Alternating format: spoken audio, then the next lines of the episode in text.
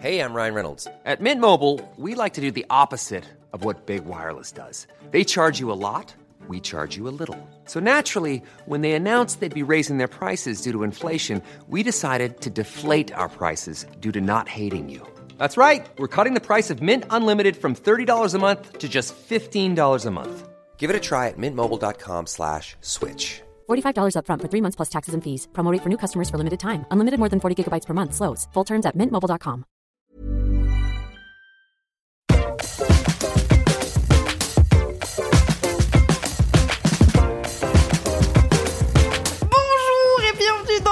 dixième épisode de Laisse-moi kiffer Oui Déjà 10 épisodes c'est la maturité, 10 épisodes. On est grand L'album de la maturité. Quand j'étais petit, euh, mes cousins, ils m'ont dit ta dixième année, c'est celle qui va durer le plus longtemps parce que c'est celle qui a deux chiffres. Et du coup, pendant mes pas que les vacances, autres après elles ont deux chiffres aussi. et du coup, pendant les vacances, j'ai ressorti ça à un gamin qui fêtait ses 10 ans. Genre vraiment le même truc qu'on m'avait dit euh, il y a 24 ans. Tu perpétues les conneries, quoi. c'est Ouais. ça Les conneries familiales. ouais, ouais. Tu m'as manqué Cédric. Re-bienvenue dans le podcast du kiff et de la digression, la pistage des podcasts francophones C'est nous Vous l'entendez, je suis avec Cédric, Mimi et attention, Kalindi n'est pas encore revenue de vacances, donc c'est Fab qui la remplace Je suis à nouveau là C'est quand même l'homme le plus enthousiaste au monde de faire ce podcast par rapport aux gens qui ont créé ce podcast. Mais c'est triste votre vie. C'est comme Mais quand. non, mais je suis hyper Je contente. pense que c'est mais comme je- quand tu travailles chez Moi- Euro Disney et tout. Tous les jours, après, t'es relou. Tu vois, tu travailles au, au Space Mountain, tu le fais tous les jours, c'est pénible. Je pense une fois c'est pénible. hein.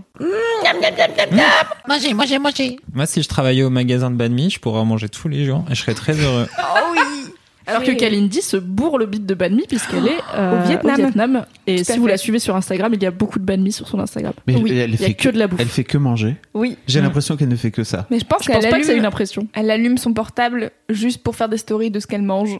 Et Mais- mais ensuite, il y en a Mais il y en a peut-être plein. Mais il y a vraiment Enfin, beaucoup. Il y a plus que trois repas C'est par ça. jour. c'est ce que j'allais dire. J'ai vraiment l'impression qu'il y a beaucoup de repas et, et de façon très beaucoup. Voilà, euh, en, en quantité. Moi j'aime son style. Ah, moi aussi, j'adore. Hmm. En plus, c'est stylé parce que t'as pas vraiment de petit déj, tu commences direct en mode salé repas et tout. Ça c'est trop bien. Bah ouais. La team petit déj salé c'est vraiment la meilleure team. Bah Désolé ouais. pour ceux qui aiment les Kellogg's mais votre vie est triste. Car vraiment un banh mi au petit déj, La Un meuf a la plat. vie la vraie quoi. Tellement d'avis. J'ai tellement d'opinions. Vous êtes pour ou contre les céréales molles Ah, mais complètement pour. Ah oui. Ouais, ouais. Quand le lit, quand le Ah, je lait, là, quand ça se dissout dedans et hop, les chocopops, ils deviennent tout mous, t'as plus besoin d'utiliser ta mâchoire. Parfait. J'ai passé quelques jours en vacances avec euh, Oli Tax et il racontait que lui il mettait carrément ses Kellogg's la veille. Quoi? Au- Ah. La veille au Je soir suis offensée par cette info. dans le frigo que le truc soit complètement dissous et complètement êtes explosé le choqués, lendemain matin. Envoyez un mail à non aux céréales molles at mademoiselle.com. C'est clair. Mais quand j'étais gosse, euh, non, Je mettais chaud. mes chocs à pic dans du lait et je les passais au micro-ondes. Comme ça, c'était chaud. Et Ouais. ça faisait du lait, du lait chaud au chocolat, quoi. Mm. Mais j'avais vraiment un sens du goût très peu développé car j'avais 6 ans. Et maintenant, j'ai arrêté de faire ça. Car j'aime les textures. Alors, moi je mettais du Nesquik en plus pour pas que ce soit trop J'aime les soit- textures, J'aime la les meuf. textures. Mais non, je déteste manger un truc qui a la même texture tout le long. Genre une soupe sans croûton, c'est triste, tu vois. C'est juste mou tout le long. Tu fais pas d'effort. Tu... tu vois, moi j'aime utiliser ma mâchoire, Cédric. T'aimes bien la soupe à l'oignon ou pas Mais pas Ouais. des céréales. Y croûton. Ah bah Oui. oui, ça c'est bon. Et du fromage fondu. Oui. Très bien. Est-ce qu'on peut commencer ce Laisse-moi kiffer après avoir fait une belle digression qui prouve à quel point on est en forme On est là. aussi qu'on a faim. Oui, je pense. c'est vrai qu'on a faim. Euh, Est-ce qu'on commence par les commentaires comme toujours? Oui. C'est bien. hein Oui. Alors moi, je voudrais euh, commencer ces commentaires par une spéciale dédicace à Mathieu qui nous a fait découvrir Laisse-moi kiffer au ralenti. Mathieu, je sais pas si je t'aime bien. La meilleure chose au Si j'ai monde. rarement autant ri. Fab, il rigole.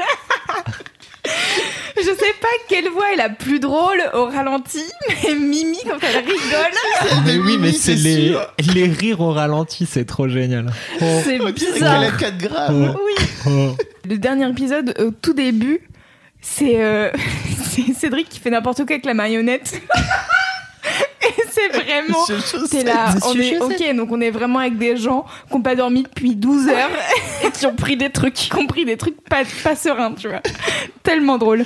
Donc, Donc, merci euh, Mathieu. Merci Mathieu et surtout n'hésitez pas si vous avez ça sur votre appli de podcast, euh, écoutez en 0 x 5, donc c'est au ralenti. et donc c'est très très drôle. Moi ça m'a fait passer une excellente soirée. Euh, En sinon, plus, ça vous fait deux fois plus de laisse-moi kiffer pour clair. le même prix. Mais tu sais qu'il y a des gens, alors euh, il y a des gens qui envoient des messages en disant qu'ils ont réécouté Ils tous ont les laisse-moi kiffer. En 0.5. Alors, en, Ah euh, pas en 0.5. non, c'est long quand même. C'est long. Ça devrait être long, je pense. Mais je crois que c'est possible. Je crois qu'il y a des gens qui l'ont fait. Mais déjà, réécouter les Laisse-moi kiffer. C'est-à-dire que les gens, ils sont tellement en manque de Laisse-moi kiffer qu'ils réécoutent les épisodes de Laisse-moi kiffer déjà Ça me sortis. touche. Je les trouve trop choux. Non, Vous mais je êtes pense trop, que je pourrais réécouter ça dans quelques mois et re- re-rire à nouveau. Vous êtes Peut-être que c'est meilleur. Mais vous êtes très marrant, hein, vous savez. Ah, C'est pour ça que, je, c'est ce que je vous disais. Merci Fab. merci Fab. Ah, Je suis sûre que toi aussi, même si j'ai pas écouté l'épisode où t'étais là.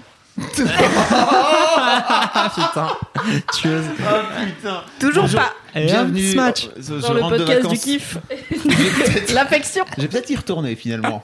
Je voulais aussi euh, faire un bisou à Justine qui nous écoute euh, sur son tracteur en se levant à 5h du matin. Donc Oh là euh, là. voilà, euh, courage, Respect. bisous si tu nous écoutes à Thug 5h du matin. Euh, bravo, respect à toi euh, devant l'éternel. J'espère que tu pourras faire une bonne sieste cet après-midi. Euh, aussi, il y a euh, Mamzelle Popo sur Instagram qui a envoyé un message en disant que. Meilleur pseudo. Oui, déjà. Elle a envoyé un message en disant qu'elle écoutait Laisse-moi kiffer pendant ses règles et elle a utilisé la meilleure expression du monde. Elle a dit Mon utérus change les draps. Oh non, j'ai trouvé ça tellement bien. Ça marche bien. J'ai tellement envie de réutiliser cette expression. Oui. Non mais là, euh, je suis désolée, mon utérus change les draps. Ça va pas aller. Ça va pas aller du tout. Refais le papier peint, ça marche aussi. Ah oui, Parce c'est qu'en plus, c'est chiant de refaire du papier peint, donc il y a le côté genre c'est laborieux, c'est long. Tu vois, ça prend plusieurs jours. et tout. Ça chaud, t'es pas bien. Fab, t'as fait ah oui, genre. euh, Non, je cherchais un truc euh, long à faire et c'est vrai que le papier peint c'est ultra chiant. c'est vraiment le pire truc à faire. Mais genre, t'as des monstres explosifs si t'en as sur le papier peint aussi. Quoi.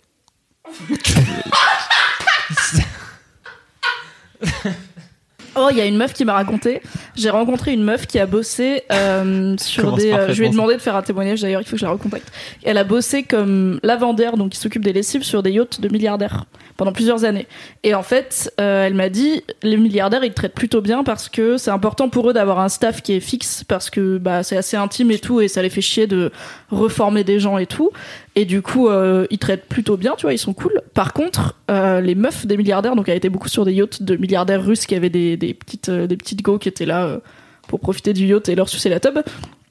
Elle m'a dit ces meufs-là, elles sont souvent odieuses. Et une fois, t'as eu, elle m'a dit, il y en a une qui a eu ses règles pendant la nuit et qui me l'a pas dit. Donc la meuf, elle est partie nager en mode bonjour et elle a pas prévenu qu'il y a un peu du sang dans la chambre. Elle m'a dit, on avait sur les murs. J'ai pas compris comment elle a fait. Genre la go, peut-être elle s'est levée dans le noir, elle s'est pas rendue compte, elle a fait ses mains partout et tout. Et du coup, la pauvre meuf, elle a dû nettoyer les règles de la petite go sur les murs pendant que l'autre, elle nageait comme ça dans l'océan et tout auprès du milliardaire russe. Donc c'est un métier ingrat. Waouh. Dites quand vous avez vos règles, c'est pas grave. Mais Bah, surtout gens. si vous en mettez sur, Sur les murs. Et sinon, dernier message, c'est Thibaut qui nous envoie un nouveau truc euh, et une bibliothèque. Donc c'est un lieu, c'est aussi un meuble, ainsi qu'un livre, et c'est aussi un morceau de musique de Salut c'est cool. voilà. Décidément. Comme quoi, Kalindi, tu vois, il y a plein de choses à découvrir avec les bibliothèques. C'est peut-être un plat, je suis sûr qu'il y a un plat qui s'appelle le... Ou pas On a qu'à demander au mec de renommer le banh mi bibliothèque bah voilà, parfait. Ce serait un honneur. en hommage. Une bibliothèque au tempeh, s'il vous plaît. Avec beaucoup de piment. Tu vois, tu lui dis pas, tu vas, tu. Bon, c'est. Délire pété. Je vois le film dans ta Tu tête. parti tout seul. Tu vas, tu lui dis pas, c'est ça. Tu lui dis pas qu'on a une blague Tu sur dis, bibliothèque. voilà, et Ah. tu lui demandes directement une bibliothèque euh, avec beaucoup de piment, et il te regarde, et il fait Vous voulez dire un banh mi? Je fais Non, une bibliothèque. Mais j'avais raconté mon histoire du glaçon friandise. Quand j'étais petit, j'ai- on est. Putain. Avec les- Attendez quoi Donc en fait, les Mister Freeze, c'est euh, le glaçon friandise. Et C'était dans les pubs, euh, les pubs de l'époque, là, des années 90, c'était Mister Freeze, le glaçon friandise. À l'époque, ils faisaient encore de la pub télé. Et on était allé voir euh, le petit, le petit épicier à Bondy Nord. On lui avait demandé un glaçon friandise.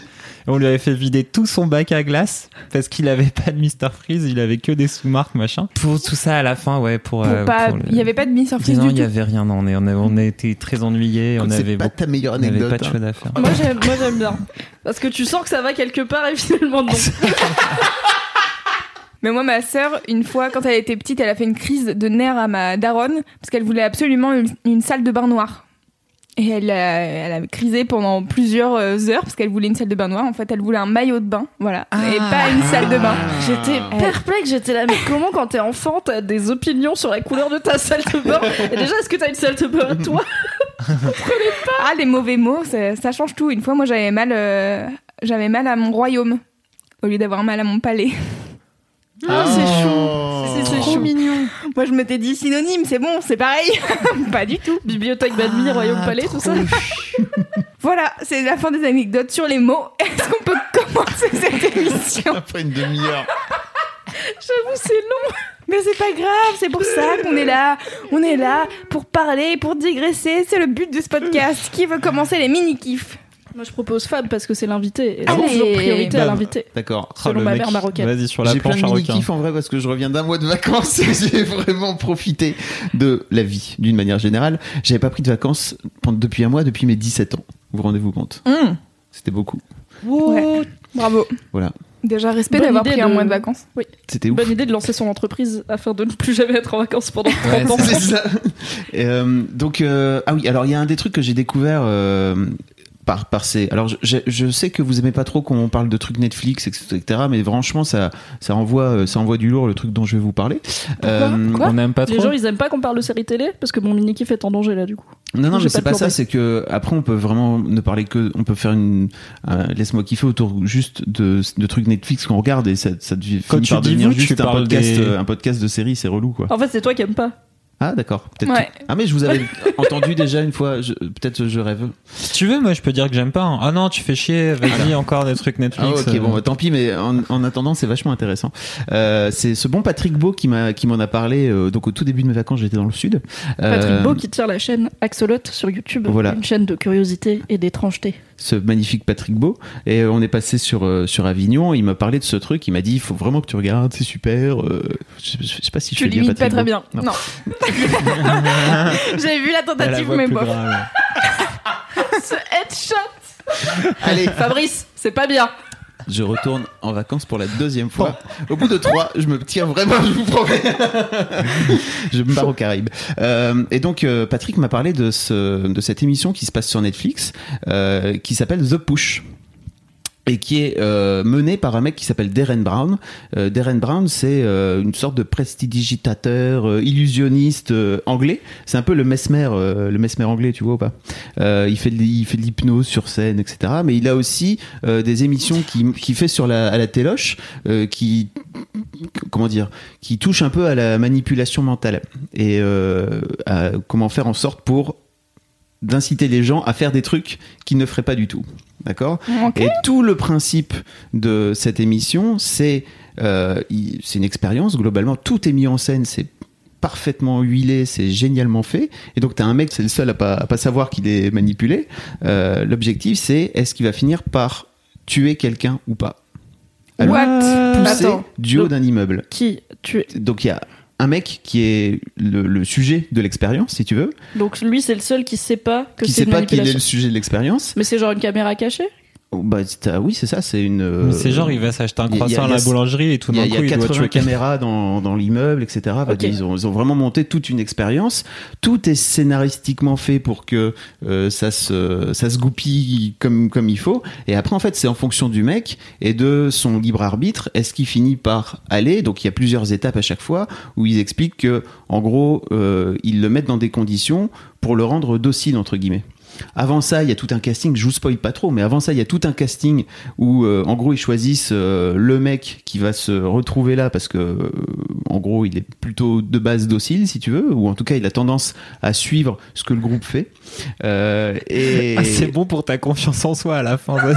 Alors, t'as Waouh, choisi t'es parce que t'es bien teubé et docile. Mais en fait, euh, il y a- y, y beaucoup de gens hein, qui, qui ont tendance à suivre d'une manière générale le groupe. Euh, L'être humain est un, est, un, est un être grégaire, n'est-ce pas? Et donc on a tendance à, se- à suivre un peu ce que, ce que le groupe fait. Et donc toute l'émission euh, montre un petit peu le déroulé euh, pour euh, amener le mec à se retrouver dans cette situation-là où il a la possibilité ou pas de pousser quelqu'un du haut d'un immeuble. Ah, j'ai envie de te poser des questions, mais j'ai pas envie de me spoiler Ouais. parce que je pense que je vais regarder. Moi, je veux juste savoir, ça dure combien de temps? Ça dure une heure. Ok. Euh, c'est super bien fait parce que donc il y a à la fois euh, le truc qui se passe et t'as le fameux Darren Brown qui est en coulisses lui et qui explique en fait ce qui est ce qui est en train de se passer et pourquoi euh, le mec est en train de marcher ou de pas marcher en fait euh, euh, en fonction des, des différentes des différents trucs qui leur qui lui font subir en fait parce que vraiment le mec il il en prend plein la Il gueule passe tout une le- sale journée. c'est pas cool vraiment la soirée qui passe. Euh, mais malgré tout il rentre il rentre dans ce truc là parce qu'il y a un moment donné où quand tu rentres dans, dans un rôle ou dans un truc qu'on attend de toi tu finis par t'y plier ou pas. Euh, et c'est fabuleux c'est fabuleux. Au-delà de juste euh, le, comment dire le, le documentaire en lui-même qui est génial euh, je pense qu'il faut vraiment le montrer au monde entier ce truc-là parce que ça te montre à quel point tu peux finir par faire des trucs que tu ne ferais pas du tout en temps normal euh, et à quel point c'est facile en fait de te faire manipuler euh, et le- donc, donc le mec a priori a déjà donc a été casté hein, donc je, je veux pas dire que tout le monde le ferait mais c'est surtout de se dire est-ce que moi je le ferais? Faut surtout pas partir du principe que non mais moi c'est bon je ferai pas ça parce que je pense vraiment que les mecs font tout pour faire en sorte que ça que le mec rentre dans le jeu quoi Mm. c'est trop bien vraiment ça s'appelle The Push Ça a l'air ouf. Oui, j'ai très envie de regarder. et j'ai passé une heure à me faire des facepalms sans arrêt parce que waouh mais c'est pas what what vraiment et après je l'ai montré à ma femme et à mes filles juste pour leur dire regardez ça parce qu'en fait en vrai euh, je pense que ça vaut la peine et je pense qu'il faut le montrer à, à tout le monde en gros parce que euh, euh, je pense que c'est toujours mieux d'être informé que de pas être informé. Moi, j'avais fait de la psychosociale à la fac, et ça te, donc il y a cette fameuse, qu'on appelle ça, 1000 grammes Le truc Euh, avec les bits. Ouais, avec euh, où t'envoies des, Les où en fait, les, voilà, les, les gens envoient des, des décharges en fait à d'autres personnes. Alors ils ne voient jamais les décharges qu'ils envoient, mais en gros, si tu réponds bien à une question, en gros, t'as pas de décharge. Si tu réponds pas bien, t'as une décharge. Et plus tu réponds mal, plus le, le voltage augmente, plus la personne hurle. Mais en fait, euh, tout le truc euh, tourne autour du fait que il y a un scientifique dans la salle qui ne met pas la pression, juste en fait il dit en fait c'est vous avez signé pour ça donc vous êtes obligé d'a- de- de- d'envoyer la décharge. 400 volts. voilà. Et il paraît que enfin en tout cas l'une des expériences l'une des conclusions de l'expérience de Milgram c'est est-ce que le mec porte un uniforme ou pas? Est-ce que l'autorité porte un uniforme? Donc notamment, est-ce qu'il a une blouse ou pas? Si s'il a pas de blouse, ça marche moins bien que s'il a une blouse parce que c'est l'autorité. Et donc il y a aussi euh, une partie de, de, de tout ça qui est mis en œuvre aussi, c'est que dans cette euh, dans cette émission, il y a une autorité et euh, le mec a tendance à, à aller la suivre plutôt. Euh, et je pense que c'est hyper intéressant de, de regarder ça, notamment par rapport à en tant que citoyen, est-ce qu'on décide de, de dire oui amen à tout? Parce qu'à un moment donné où il y a quelqu'un qui a dit Ouais. une autorité qui a dit oui, c'est ça faut faire. C'est hyper intéressant, ça me fait penser à un performeur euh, qui performe autour de la douleur. Alors j'ai plus son nom là en tête, mais j'irai le rechercher, je le mettrai dans les notes du podcast. Euh, c'est mon mec qui a été le voir au lieu unique à Nantes. Euh, donc il y a un mec qui se met par exemple nu dans une baignoire remplie de trucs en verre et il se met dedans et il en ressort à peine coupé. Mm, Voilà. Déjà quand il m'a dit ça, j'étais là, eh bof. Et en fait il y a un autre truc qu'il faisait pendant cette semaine où il était en résidence au lieu unique. Euh, il s'accrochait un- une chaîne autour du cou, enfin un collier avec une chaîne accrochée. Et en fait, il était à un bout de la pièce et les personnes qui venaient visiter l'exposition devaient tirer. Et, euh, en fait, mon mec, il a filmé des trucs, mais euh, les, les gens tirent comme des gros bourrins. C'est-à-dire que le gars, il est accroché par le cou, seulement par le cou, et les gens, ils tirent. donc il y a une manivelle en fait qui enroule la chaîne. Et en fait, moi, j'étais à moitié choquée de la manière dont les gens tirent, à quel point ils sont peu compatissants, entre guillemets, avec le mec qui fait ça. Bon, après, le mec fait ça dans une démarche artistique, etc. C'est hyper euh, complexe, c'est plus compliqué que juste de la simple cruauté de dire genre, cool, je vais niquer le gars avec, euh, avec sa chaîne, mais ça m'a ça m'avait euh, vraiment questionné sur euh, l'être humain tu vois sur euh, qu'est-ce que L'empathie de tes frères humains. Qu'est-ce que tu fous? Mais moi, ne, mais moi, je ne comprends pas. Je ne comprends pas du tout. Mais bon, je suis une personne très empathique, donc euh, voilà. Mais toi, Louise? Non, moi jamais.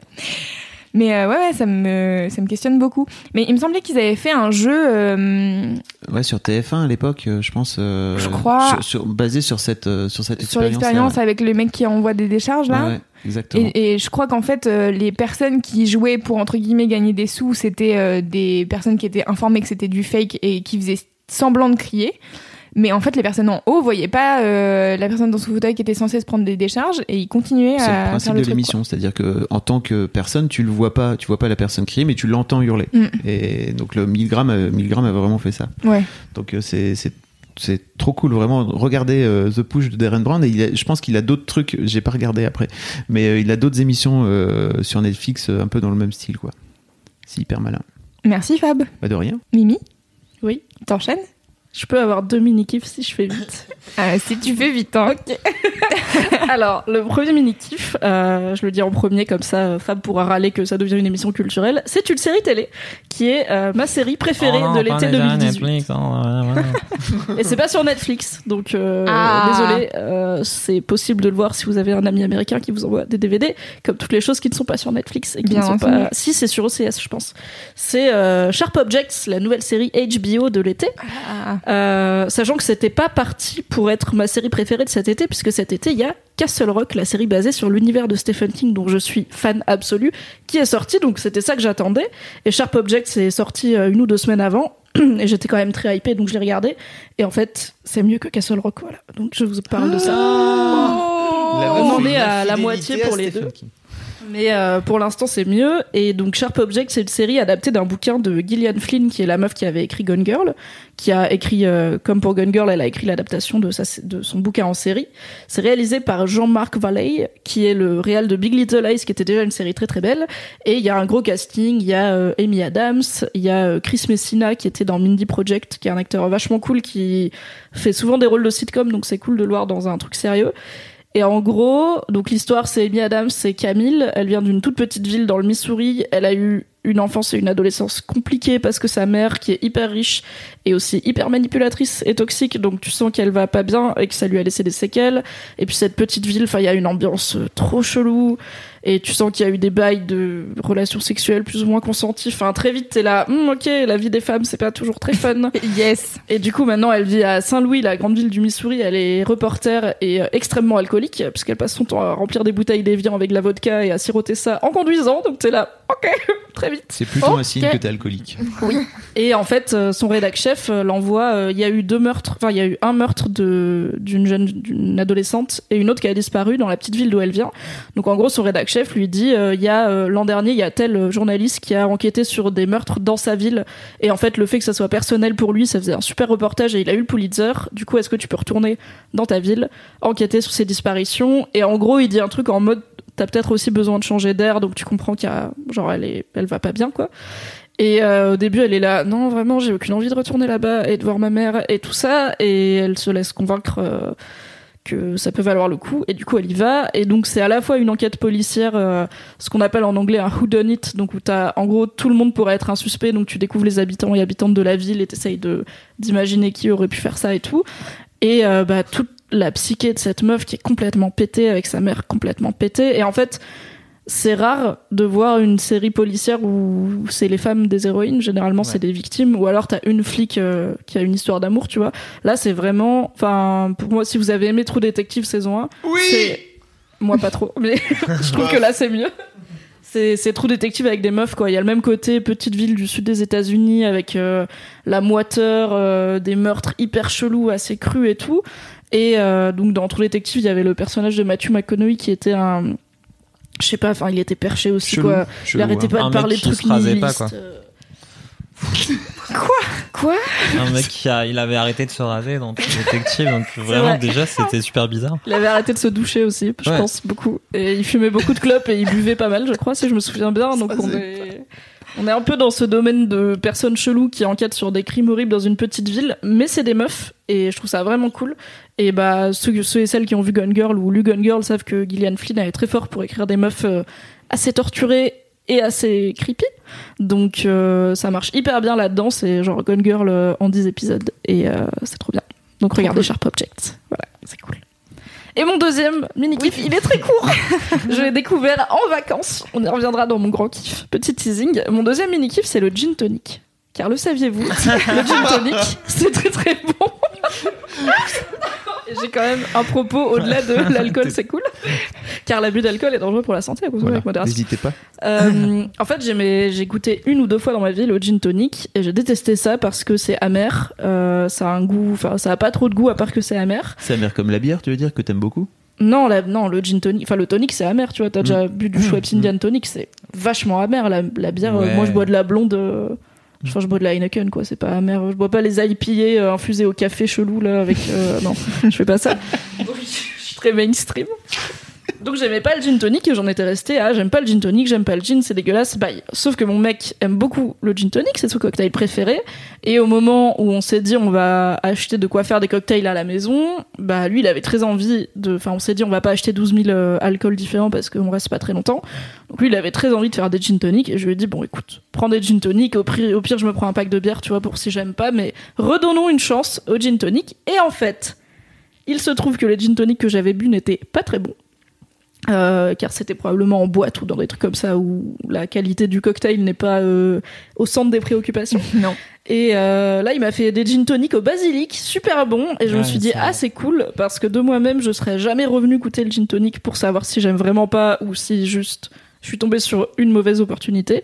Et j'ai découvert que j'aime beaucoup les gin tonic, surtout au basilic. Donc, moralité, les goûts, ça évolue. Regoutez des trucs que vous n'aimez pas, et peut-être que ça changera votre vie. Comme quand j'ai découvert que j'aime le gin tonic. Waouh Est-ce que Arthur t'as essayé d'autres trucs que t'aimais pas alors suite à ça? Euh, alors j'ai failli essayer le poulpe, mais j'ai vraiment un blocage sur les tentacules. Je n'arrive pas à mettre ça dans ma bouche. Euh, sinon non, euh, non mais j'ai pas mal fait de chemin euh, ces derniers temps sur, enfin ces derniers temps depuis quelques années sur les fruits de mer qui sont mon blocage principal euh, culinaire et où en fait, euh, bah les Mhm. huîtres j'y arrive pas encore. Vraiment la texture elle est chelou. Euh, les moules j'ai regoûté, bon je pense que je peux dire à 26 ans que j'aime juste pas les moules, c'est pas grave. Euh, mais j'aime bien les Saint-Jacques maintenant. Je peux décortiquer une crevette si on a pas mille, mais genre Wow. une ça va. Mais les moules, ça Ah dépend ouais. surtout de la façon dont c'est cuisiné, non, non. Parce que t'as vraiment pas le même goût entre des moules, Moule au roquefort marinière, ou, tu vois. ouais. Alors Avec- déjà les moules au bière. tous les fruits de mer au fromage dans ma tête c'est quand même chelou mais peut-être c'est bon, la tu vois. sauce. Après, tu peux tremper tes frites dedans. Ouais. C'est comme des frites au fromage, mais avec des moules. Voilà. Du coup, ça donne plus du tout envie. Non mais j'ai- j'aime pas le goût des moules parce que ça a trop le goût de la mer je pense. Mais euh, j'ai mangé du homard, j'ai mangé des langoustines, j'ai mangé des palourdes, j'ai mangé des Que des trucs nobles. Moi, j'aime bien le homard, les langoustines, mais j'aime pas trop les crevettes. si j'aime bien les mais en fait plus ça ressemble à de la morve dans une coquille moins c'est plus c'est compliqué Ouais. pour moi tu vois Donc, je vais d'abord, le homard il y a du il y a de la viande c'est cool tu vois et petit à petit on s'avance vers les coquillages et tout pas les moules car c'est juste pas bon selon moi Ah ouais. Euh, mais Moi, j'ai du euh, mal pas avec ceux qui commencent à ressembler à des monstres marins, tu vois, genre les homards avec des grosses pinces, Les euh, les araignées, les loups. Ouais, les araignées je pourrais pas je pense il y a vraiment trop de pattes dans cette connerie Ouais, ouais, ouais, c'est chelou au bout d'un moment. Toute la Il y a fa- trop tous les crabes là, genre, en plus ils font des trous parfaits et en plus ils ont chelou, ils font peur dans l'eau. donc écoute je développe l'audace culinaire mais j'ai surtout découvert le gin tonic pendant Bravo, Mimi. Cédric?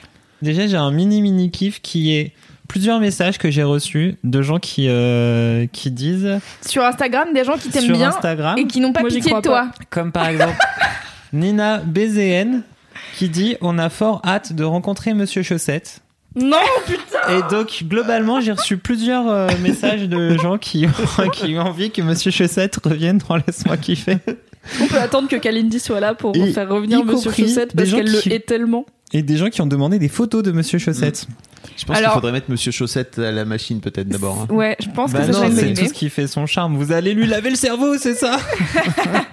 Et Il sera sachez- plus jamais le même. Sachez qu'il existe une photo de Cédric avec Monsieur Chaussette qui est euh, publiée sur le compte Instagram de Laisse-moi kiffer. Oui, Il le tout à fait, j'étais au courant. Absolument. Et, euh, et j'avais aussi, ouais, il y avait un autre commentaire qui disait, ouais, t'avais parlé du Burning Man, ce serait bien que t'en parles un jour dans Laisse-moi kiffer. Et hey, ça tombe bien parce qu'en fait, on l'a déjà fait il y a très longtemps Ah ouais. avec C'est Ah ça oui. qu'on aime, C'était qu'on dans un appelait. CCQA. Et en fait, voilà, donc il y a tout un, tout un C'est ça qu'on aime sur le Burning Man. Tout à fait, je mettrai le lien ça. dans les notes du podcast. Absolument. C'était l'époque où Cédric n'était pas encore chez Mademoiselle. Ouais. C'était l'époque où Cédric n'avait pas d'enfant. Il était euh, juste. euh,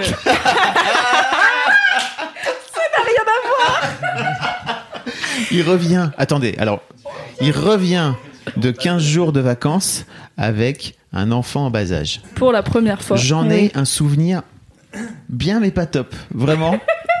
Bien mais pas top. J'ai l'impression que c'est ton avis global sur la paternité. Non, C'est bien, mais Non, pas en fait, là maintenant c'est trop bien. J'ai passé une semaine à- avec mes filles tout seul. C'était trop cool, vraiment. Mais elles ont 10 et 12 ans. Donc, c'est un peu- C'est long peu d'attente. Donc mon bon Cédric. Et bah, c'est justement ça. C'est mon mini kiff, c'était un peu ça. Les vacances avec un enfant qui a donc 10 mois. Donc c'est un peu un mini kiff supplice, mini supplice kiff. Avec Non, mais en fait- Ce qui est très rigolo, c'est un peu les petites étapes de la vie. Si vous aussi vous avez des anecdotes sur les petites étapes de la vie, envoyez un mail à les petites étapes de la vie à mademoiselle.com. Non, mais en fait, c'est trop. Parce que moi, je, je sais. Donc, je suis parti pendant deux semaines hein, pour faire un peu le topo. Euh, avec mon petit et euh, donc ma copine et euh, plein. Et donc, euh, plein d'autres amis euh, la première semaine qui avaient aussi des enfants euh, plus ou moins en bas âge. Oh là plus- là, en plus, la misère. Et donc, j'appréhendais. vacances de daron. J'appréhendais vachement ce truc-là, d'être en mode euh, 100% euh, devoir gérer le, le- le petit machin qui râle et tout ça. En plus, entouré d'autres petits machins qui râlent. Et donc, certes, ça a été euh, extrêmement dur. Est-ce que tu t'arrêtes là Le mec qui contient ses larmes. non mais donc voilà, en soyons là, spoiler, spoiler alerte, ne faites pas ça. c'est, c'est- non, c'est tu vraiment une tu décision m'as envoyé idiote. une vidéo où tu m'as dit je, je vais avec plein Ah de oui, potes. c'est la. On se retrouve, on va être plein. J'ai, euh, je me suis retrouvé, tourné vers ma Oui. femme et j'ai fait Cédric, il part avec plein d'enfants, plein de potes. Ils ont tous des enfants. Elle m'a regardé vraiment avec des grands yeux. fait, Pourquoi? Non, c'est parce que alors en fait, ça fait partie du mini kiff, c'est-à-dire que c'était à la fois quand même assez compliqué et assez chiant parce qu'entre les hurlements, les cris, tout ça, rien que le voyage en voiture, 5h30, on est parti avec deux bébés et donc ils se faisaient l'alternance pour gueuler comme des gorées qu'on égorge euh, dans la voiture. Donc c'est toujours super agréable quand t'as 5 heures de bagnole devant Watt d'entendre derrière. Bref, et mais euh, tout ça, alors ça c'est la partie un peu horreur du truc, mais ce qui enfants. était trop mignon, les petites étapes de la vie, c'est qu'en fait j'avais euh, pas encore passé genre euh, une semaine, enfin dix jours complets avec le lardon euh, non-stop depuis euh, depuis euh, les quelques mois après la naissance. Et en fait, c'était quand même marrant parce que tu reconnectes, mais même quand ton enfant ne parle pas, c'est assez rigolo de reconnecter avec lui. Le matin, quand il me voyait, il était tout content. Et du coup, en fait, je l'ai vu bah déjà se pousse, enfin avoir des dents qui poussent et voir sa tronche changer. euh, en deux semaines, il a changé de tête à cause de ses dents. Mais surtout, c'était euh, voilà le fait de le voir tous les matins, apprendre des petits trucs et machin. Et en fait, je me suis, euh, j'ai eu un vrai moment de réalisation de daron. De, j'étais trop content et trop, je le trouvais trop choupi tous les jours d'apprendre des nouveaux trucs et de jouer avec les autres bébés et de s'échanger des trucs. Et maintenant, il est revenu à la maison, il s'assoit par lui-même, il ouvre des objets pour essayer d'attraper ce qu'il y a à l'intérieur. Et tout ça, il l'avait pas il y a quelques semaines. J'ai l'impression. non mais alors non mais c'est vraiment genre tu sais c'est un peu les- le pilote euh, d'un- d'une série quoi c'est le premier épisode euh, on met on pose les bases tu sais pas ce qui se passe derrière bah là c'est un peu le c'était un moment pilote quoi moment genre ah tu découvres plein de trucs oh t'es rigolo. Et puis il est tombé dans la piscine aussi. Euh, Il lâche pas du tout. C'est ça le vrai Entendons-nous, il lâche pas du tout. non non il nage pas il est content dans l'eau. Et une fois en fait il était assis euh, sur la piscine il touchait l'eau. Donc euh, on était assis à côté de lui. Et à un moment on regarde euh, tu fais genre une seconde ailleurs. Et on revient il est plus là il était dans l'eau il était il s'était penché. Du coup il était tombé. Donc on l'a récupéré. Ça a même pas duré une seconde tu Mm. vois. Et il est ressorti genre euh, mais ouais poker face genre ouais qu'est-ce qui s'est passé? Oh il fait frais là non? Bah, il a pas eu le temps de se rendre compte Il a qu'il pas compris. il était pas loin de mourir. oui non mais du coup on l'a récup immédiatement tu vois il avait il flottait par sa couche et tout euh, Yes. ça a l'air horrible comme je le raconte maintenant. C'était horrible de le vivre, mais euh, c'était ça s'est bien fini, c'était marrant. Bref, et donc du coup les petites étapes de la vie, j'étais assez content parce que c'est les toutes petites étapes de la toute petite vie. Et malgré quand même tout ce moment euh, dur et tous ces hurlements, une fois qu'il était couché à 21h, et ben on pouvait boire des gin tonic à gogo en pensant à Mimi. on en chie, mais c'est quand même, euh, il y a quand même plein de petits moments gaulerie. J'ai hâte de faire la suite de Histoire de daron. d'Histoire de Daron avec Cédric un an plus tard. C'est bientôt, hein Ouais. Ah bah ouais. Moi, ça m'a un peu fait peur quand tu m'as expliqué tes vacances. Je me suis dit, putain, le pauvre, il va pas du tout se reposer. Quelle idée. Là, du coup, là, j'ai des grosses cernes de panda sur la gueule un peu. Tes prochaines vacances, c'est Burning Man. Oui, voilà, ça c'est la vraie L'homme vacances. qui ne dort jamais. Le jeudi prochain. Oui, mais ça va le détendre. Ah ça oui. On a hâte que tu nous racontes. Les petites choses de la vie du Burning clair. Je Man. suis sûre que ça, sera, ça fera partie de tes mini-kifs. Au moins. Au moins. Ah oui. Eh bien, moi, mon mini-kiff à moi, c'est une émission euh, sur YouTube. Car pourquoi changer mes habitudes? Est-ce que c'est Non, c'est pas Est-ce que c'est un le chef-op de de, Casey Casey Ça pourrait être que la le- meuf de Kaizen Estat. Le Non, podcast de Pas du Casey tout. Neistat? pas du tout, pas du tout, pas du tout. C'est vraiment une émission sur YouTube qui s'appelle Earworm. Donc euh, verre d'oreille, en traduction en français. Euh, et en fait, c'est une émission euh, qui parle de musique. Qui est étonnée Personne. Euh, J'ai l'impression que je pourrais prédire. J'ai l'impression que t'as un chapeau, tu sais, où tu tires des papiers, mais il y en a que deux. C'est et de la, la musique. Lequel vais-je choisir aujourd'hui? Eh ben aujourd'hui c'est la musique. Et donc Earworm c'est une émission qui est présentée par une nana qui s'appelle euh, Estelle Caswell. Euh, et en fait c'est trop cool parce que elle te parle de trucs de musique ultra précis et elle te fait apprendre des choses sur la musique. Genre là la dernière émission que j'ai regardée, c'est donc c'est très court, hein, ça dure une dizaine de minutes. Il y a un son qui lie Bruno Mars et euh, Igor Stravinsky. Et en fait, ça s'appelle le Orchestra Hits. C'est le moment où tout l'orchestre fait toum à la fin ou au début. Enfin bref, ça dépend. Euh, et en gros, elle t'explique euh, comment ce truc-là s'est retrouvé dans tous les morceaux des années 80. Et en fait, là, euh, récemment, Bruno Mars a sorti un morceau qui s'appelle Finesse, en featuring avec Cardi B. Et, euh, et en fait, dans le, au tout début du morceau, il y a ce truc-là qui est euh, la marque des années 80. Et en fait, elle t'explique qu'en fait, c'est pas vraiment la marque des années 80, c'est un vieux truc qui date de Igor Stravinsky qui a, qui a, comment, qui a créé ça pour un- une, de, une de ses pièces. Enfin, je sais pas si on appelle ça une pièce, pour un de ses orchestres ou un de ses. Bref. Et, et voilà, donc c'est trop intéressant. Et il y a d'autres trucs comme ça où elle te parle d'une déformation d'un truc de batterie qui est tellement chelou que pareil dans les années 80 ils ont tous repris ça. Et donc elle t'a fait elle fait des playlists après avec euh, plein de trucs où il y a euh, ce son très précis et tout. Et, euh, donc voilà c'est trop intéressant. Je l'aime trop et elle c'est trop bien expliqué. Et pourtant c'est des trucs euh, assez entre guillemets techniques de musique. Mais elle t'explique ça avec euh, quelques experts qui viennent euh, faire deux trois interventions. Et, euh, et c'est hyper euh, visuel en plus. C'est ultra bien fait. Il y a beaucoup de beaucoup de d'animation et voilà, donc euh, voilà, allez regarder Earworm sur YouTube. euh, Il y a 10 épisodes, je crois, un truc dans le genre. Il y a peut-être une, une ou deux saisons.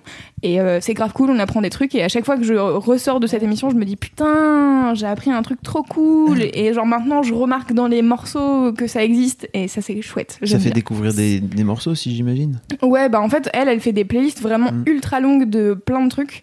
Euh, et ouais, il y a, y a plein de trucs à découvrir et surtout des trucs qui sont qui datent pas d'aujourd'hui euh, et qui, enfin, tu vois, genre dans les années 80, moi, il y a plein de trucs que je connais pas. Donc, euh, donc c'est chouette et aussi euh, tu peux voir euh, la continuité de certains, de certaines, euh, certaines choses utilisées en musique dans, sur plusieurs décennies, quoi.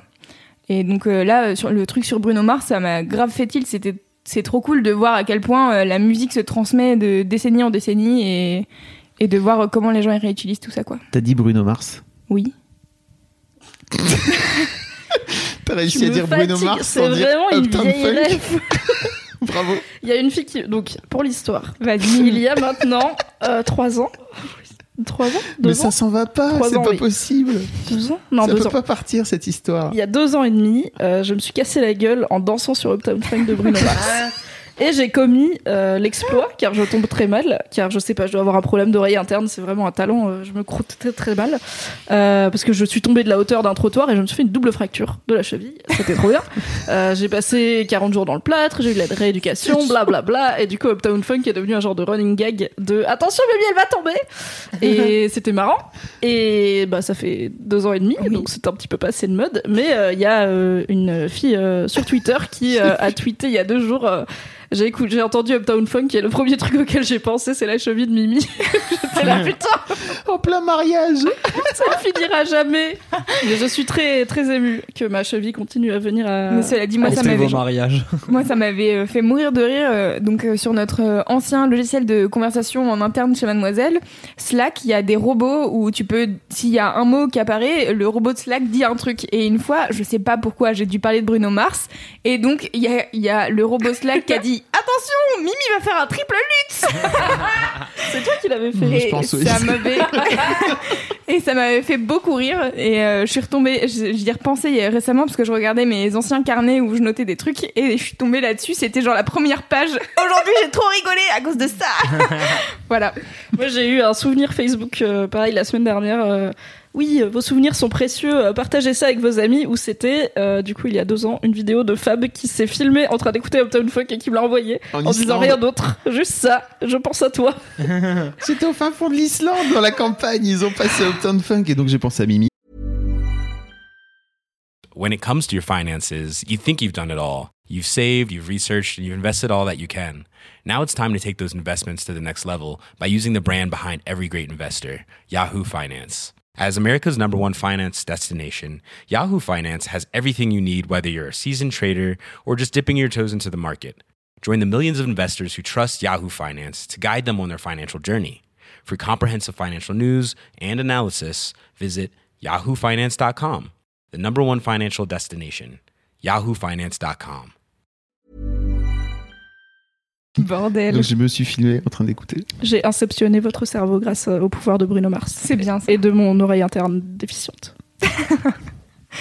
Voilà, donc euh, euh, écoutez Uptown Funk, pensez à Mimi et allez regarder Earworm. Et allez Surtout. écouter, et allez écouter ta première vidéo aussi, parce que toi, tu, tu parles de vidéo maintenant. euh, C'est vrai. sur YouTube, tu parles de musique sur YouTube, pardon, en vidéo. C'est vrai, j'ai lancé une chaîne YouTube un peu à l'arrache. Bravo, Euh, de type, j'ai lancé une vidéo et la prochaine vidéo, elle sort demain au moment où, on- où hier. on parle. Donc, coup- hier. Du coup, hier. Mm. Et euh, je vous propose de découvrir euh, trois artistes euh, que vous pouvez aimer si vous aimez bien Cardi B. Ça tombe bien, je viens de parler de Cardi B en plus. Oui. Voilà. Et la chaîne YouTube, euh, c'est Louise Petrouchka. Je pense que vous pouvez me trouver comme ça. Bravo Loulou, je suis trop fière de toi. Merci. Trop bien tes vidéos. Est-ce qu'on passe Au gros au kiff. gros kiff Yeah C'était un bon jingle, hein J'adore. Fab Ah, c'est re à moi Ah alors bah oui, c'est Ah, vrai, trop toi. bien. Alors, mon gros kiff, euh, c'est euh, le canyoning. Bonjour, voilà. On a fait. C'est dans des. C'est le truc où t'as un petit bateau et tu fais n'importe quoi non, sur ça, des c'est du rapides. rafting. tu- C'est Ah. celui où tu sautes euh, de 3-4 mètres Voilà, avec ton bateau. Non, pas ton ba- Non, en bateau le canyoning. Le canyoning, t'es à pied. Ouais. Ah. ah oui, après tu sautes dans des trous. euh, dans Le bateau, l'eau. c'est le rafting. Donc, c'est un raft. euh, Ça, j'en avais déjà fait aussi. C'est dans... celui où t'es C'est dans trop des- bien. dans- avec des cordes dans, la, dans le sol. Peut-être qu'on va laisser Fab nous expliquer ce que c'est. Bah, Oui. En gros, tu, en gros, tu pars d'un endroit euh, en hauteur et tu descends euh, le, le lit d'une rivière euh, en faisant euh, à la fois des sauts, mais aussi, euh, alors il y a carrément des trucs où tu peux faire euh, de l'alpinisme carrément, donc euh, avec euh, descendre en rappel, etc. Euh, où tu peux euh, faire un peu tout et n'importe quoi euh, tant que ça permet de descendre le truc en fait. Mais donc euh, il y a toujours des rochers, donc c'est plutôt t'es bien, t'as t'as une des combis spéciales parce que déjà l'eau de la l'eau de la rivière elle caille sa quand même. Euh, t'as un casque, etc. Et puis t'as un guide aussi. Et donc euh, j'ai fait ça pendant cette fameuse semaine où j'étais tout seul euh, avec euh, mes filles. On est allé à Troyes faire faire du canyoning dans les dans les hauteurs de la Corse, de l'est, et c'était trop bien. Euh, si vous connaissez pas cette activité ou en tout cas si vous aimez bien euh, euh, l'eau déjà de base parce qu'il faut pas avoir peur de plonger d'une manière générale si, si t'as peur de plonger c'est relou Ah oui, c'est oui, t'aimes bien le vide. Parce que moi j'aime bien l'eau, mais j'aime pas plonger de 4 mètres dans un petit trou d'eau par Oui, exemple. pareil. Alors t'as pas, t'as jamais des trous. Enfin, en tout cas euh, au niveau euh, touriste, si tu veux, t'as pas des trous d'eau. Hein. Euh, C'est des, tu peux pas te rater, tu vois. C'est quoi le plus haut que t'as plongé là pour Euh, là, j'ai sauté de même- 7 mètres, mais en fait, en Voilà, vrai, ça c'est mort. mais en vrai, j'ai- Très bien, un mauvais chiffre. mais 7 mètres, c'est trop cool parce que tu as vraiment le temps de te voir sauter, euh, mais t'es pas obligé de le faire. revenir ton 4 T'as le temps de savoir de que tu tombes. plat.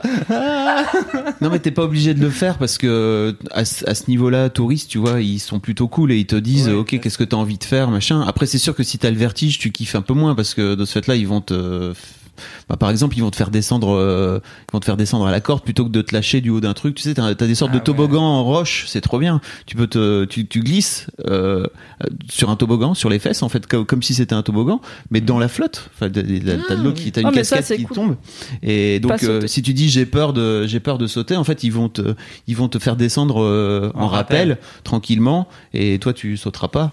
Après, tu peux décider de YOLO, euh, j'ai envie de, j'ai envie d'y aller, et j'y vais tout seul. Et quand j'ai sauté de 7 mètres, en fait, euh, j'aurais pu très bien passer à côté et ne pas sauter. Ah oui, d'accord. J'étais c'était pas j'étais pas obligé quoi. Après je pense qu'il y a des il y a des d'autres parcours où t'as pas le choix et t'es obligé de sauter quoi. Donc mais là c'était pas là c'était pas vraiment le cas quoi. C'est 36 mètres. c'est un niveau débutant et mes, mes deux filles l'ont fait tu vois donc euh, elles ont sauté toutes les deux euh, elles, Elles ont sont kiffé quoi. plus courageuses que moi. Bah, euh, enfin, après, après si t'as le vertige c'est sûr que c'est chaud quoi. T'as le vertige ou? Non, j'aime pas juste le vide- sauter dans le vide, ça fait pas partie de mes priorités dans la vie. Mais c'est une- d'une- c'est un peu du vertige non? Non. Ah c'est pas Non, pareil. j'ai pareil, je j'ai aucun problème peur, à être en hauteur quand c'est dans un truc fermé, genre j'ai pas peur en avion, tu me mets au sommet d'un gratte-ciel dans un resto euh, au bord de la vitre, j'ai pas peur et Ok. tout, pas de souci. Sauter dans le vide, mon corps refuse. Ouais. Est-ce que je vous ai déjà raconté la fois où j'ai essayé de faire de l'acrobranche Oui. C'était- dans, dans Laisse-moi kiffer. Attends, laisse-moi kiffer, je sais pas. Peut-être pas. Du coup, je la re-raconte peut-être. Désolée, mais en même temps, c'est une de mes meilleures anecdotes de vie de bolos. Et Kalindi n'étant pas là, il faut faire le taf. C'est vrai. Donc, quand j'avais 15-16 ans, vraiment, j'étais pas toute, euh, toute, toute petite, quoi. Euh, avec mes parents, euh, on s'est dit, on va aller faire de l'acrobranche avec des amis, parce qu'on n'avait jamais fait. Et euh, bah, dans la Drôme, là où j'ai grandi, euh, il y a une super forêt avec un super truc d'acrobranche et tout. C'était en été, enfin, conditions optimales. Alors moi et ma mère, on n'est pas très aventureuses. Hein. Je pense que je tiens clairement ça de ma mère. hein. On n'est pas très saut dans le vide machin. Mais bon, on s'est dit au pire, un peu comme quand on va faire des sports d'hiver, les casse-coups ils vont aller faire les pistes noires et puis nous on fera notre, notre petite vie tranquille, tu vois. On arrive, donc on est une douzaine, il y a nous et une autre famille, euh, des amis, et donc euh, quand on n'a jamais fait, ils te filent euh, le parcours vraiment même pas même pas la piste verte, mais le truc de débutant pour que tu comprennes comment ça marche, comment s'assurer. T'as un peu tous les styles de parcours, donc t'as le pont de singe entre deux cordes, les planches dans le vide et tout pour que t'aies une idée un peu de tous les types de trucs. Et t'es jamais, je pense, à plus de 3-4 mètres du sol, quoi. C'est vraiment un truc de bébé. Et à la fin, euh, la récompense pour les gens normaux, quand tu fais de l'acrobranche, c'est la tyrolienne, où à la fin, euh, tu te jettes dans le vide et tu fais Géronimo et t'arrives sur un matelas en mousse où t'atterris par terre et tout va bien, quoi. Et pour tout le monde, c'est le kiff de j'ai pas galéré pour rien. À la fin, il y a la tyrolienne, c'est encore mieux qu'un toboggan.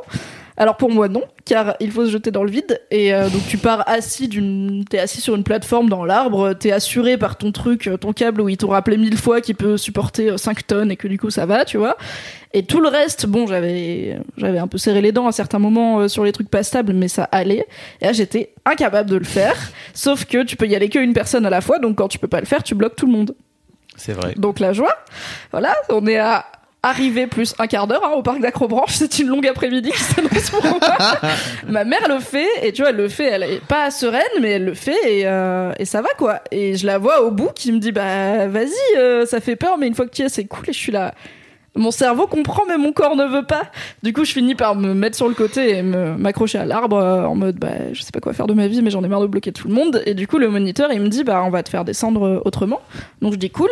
Et il me dit, on va te faire descendre à la corde. Je dis, mais c'est pareil, sauf que c'est vertical au lieu d'être à peu près en diagonale, tu vois. Donc en fait, c'est un plan de merde, ton plan.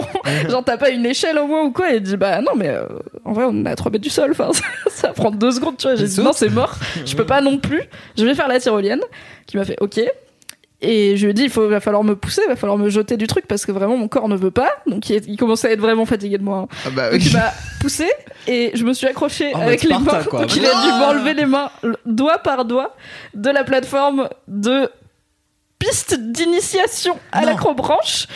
Ensuite j'ai fait la tyrolienne. J'ai pas passé un super bon moment, mais je ne suis pas morte.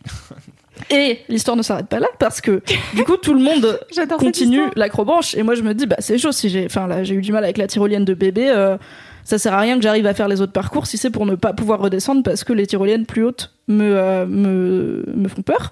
Donc je me dis pour rassurer mon esprit débile je l'ai fait je suis pas morte je vais refaire le parcours d'initiation faire la tyrolienne de moi-même et voilà. Et du coup je, je ferai peut-être genre la piste verte ou la piste jaune après et puis après j'irai manger des sandwichs tu vois. Ce sera bien et donc je fais le parcours euh, en mode euh, comme un cabri vraiment, j'arrive et tout super vite, tout va bien, j'ai pas peur. Et à la tyrolienne, même chose exactement, je suis bloquée, mon corps refuse de se jeter. Et le mec n'en peut plus de ma gueule, genre vraiment il est là, pourquoi t'es revenu Je lui dis parce que je croyais, je l'ai déjà fait, genre je viens de le faire il y a 20 minutes tu vois. Et je pensais que ça irait, il me dit bah ça va, je suis bah non, ça va pas, faut me pousser, il était saoulé.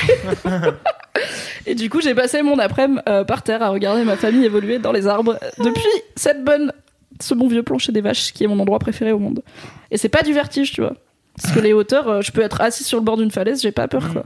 Mais c'est sauter, même de pas haut. Bon, euh, alors en plus, je tombe mal. L'œuf ou la poule, je ne sais pas si j'ai peur de tomber mal ou je tombe mal parce que j'ai peur. Mais du Ouais. coup, euh, sauter, c'est mort.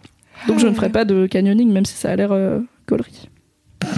Bon, bah, J'adore voilà. cette histoire. Je Une l'ai longue déjà digression entendue, de Bolos. Et pourtant, elle me fait toujours rire. Et alors, à la fin du canyoning, il y avait juste un truc dont je voulais causer qui était vraiment cool, mais bon, tu vas pas aimer. Euh, c'est que, en gros, la, flotte, euh, la flotte tombe, si tu veux, la flotte coule au fur et à mesure.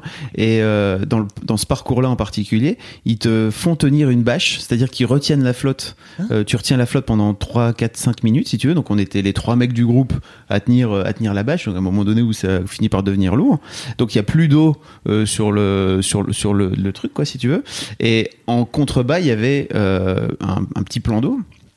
Et donc en fait, ce qu'ils font, c'est que ils te préparent, ils te mettent à 4 et, euh, et en fait euh, le, la tête en arrière.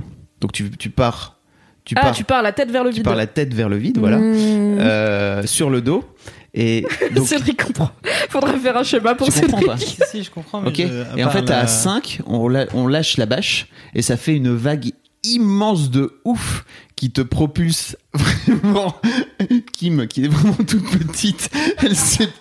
Pouf, Elle est partie comme une fusée dans le truc. Peut-être la première dans le vide est ton destin. En, en le- le- peut-être Tu la vois pro- pas le vide parce qu'il Bah, est tu le vois derrière pas toi. parce qu'en fait, il est derrière toi.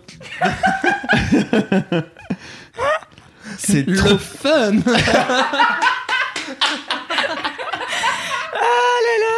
I feel you, Cédric. Je suis contente de pas être seule. Mais c'était trop, c'est trop fort. Mais alors, tu ferais comment alors dans ce cas-là? Parce que, par exemple, y a, bah, un il y a un des darons qui est monté parce que lui, il se pensait, euh, lui pensait qu'il aurait pas de problème. Il est monté pour aller sauter à 4 mètres. Et il a fait le fameux truc, tu sais, de le mec qui veut sauter mais qui en fait y arrive pas au dernier moment. Le mec sur le plongeoir. Voilà, c'est vraiment ça. Ce sketch, limite, tu le filmes et le mec, tu pourrais croire que c'est un acteur, mais non, c'est vraiment le corps qui fait non, vraiment, tu le vois sur sa tête. Reste là Non, c'est pas possible. Et donc euh, il redescend et derrière il y avait son fiston qui était genre un ado qui la bolos quoi, tu vois. Ouais, t'as pas eu t'as t'as pas sauté machin. Et le père était ah ouais et alors euh, c'est bon j'ai eu peur. euh, Qu'est-ce que tu vas faire Ouais ouais, machin. Donc je sais pas qu'est-ce que t'aurais fait toi Non, moi je veux T'aurais bien sauté faire ou pas le- euh, Bon, sauter, non, sauter non.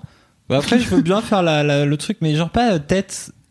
Oh, pas tête peut qui pas être voit face pas au où truc. tu vas, ouais. Moi, je veux bien voir où je vais sur les toboggans.